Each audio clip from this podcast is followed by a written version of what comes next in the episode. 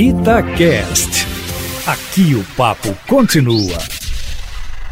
Ainda diante da repercussão das grandes manifestações do sábado contra o governo, a CPI da pandemia retoma nesta terça-feira as tomadas de depoimentos que até aqui tem fustigado o governo. A expectativa é de que o depoimento amanhã da doutora Nise Yamaguchi, uma das vozes mais respeitadas na defesa do chamado tratamento precoce, possa dar ao governo a retomada da narrativa em defesa da cloroquina, da ivermectina e de outros remédios para o tratamento da Covid-19, mesmo sem comprovação científica. A doutora Nise, por mais de uma vez, foi lembrada para ocupar o Ministério da Saúde, ostentando inclusive a condição de médica do Hospital Alberto Einstein, onde diz que vem usando o tratamento precoce com sucesso. A CPI quer até mesmo acabar com os debates sobre o uso da cloroquina, porque acha que essa questão já estaria superada, a despeito de a minoria na comissão de inquérito estar pautando outros depoimentos em favor do tratamento precoce, o que não evitará, por exemplo, a ida novamente à CPI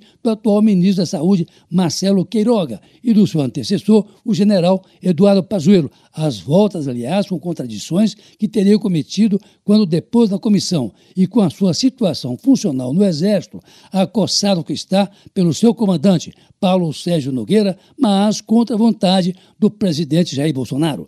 Apesar do feriado dessa semana, a CPI não pretende deixar de cumprir o calendário, mas promete celeridade, incluindo aí a oitiva dos nove governadores de estado convocados para depoimentos, mas com um problema.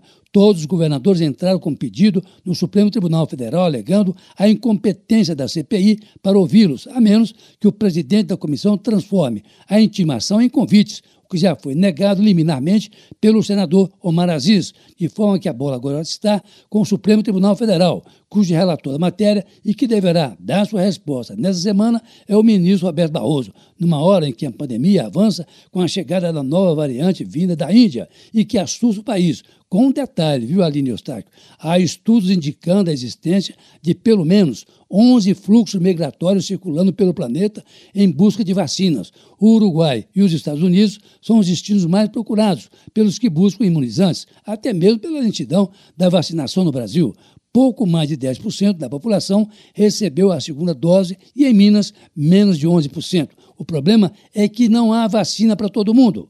Prezado, evite aglomerações. Use máscara e lave as mãos com água e sabão, pelo menos, mas sempre. Carlos Lindenberg, para a Rádio Tatiaia.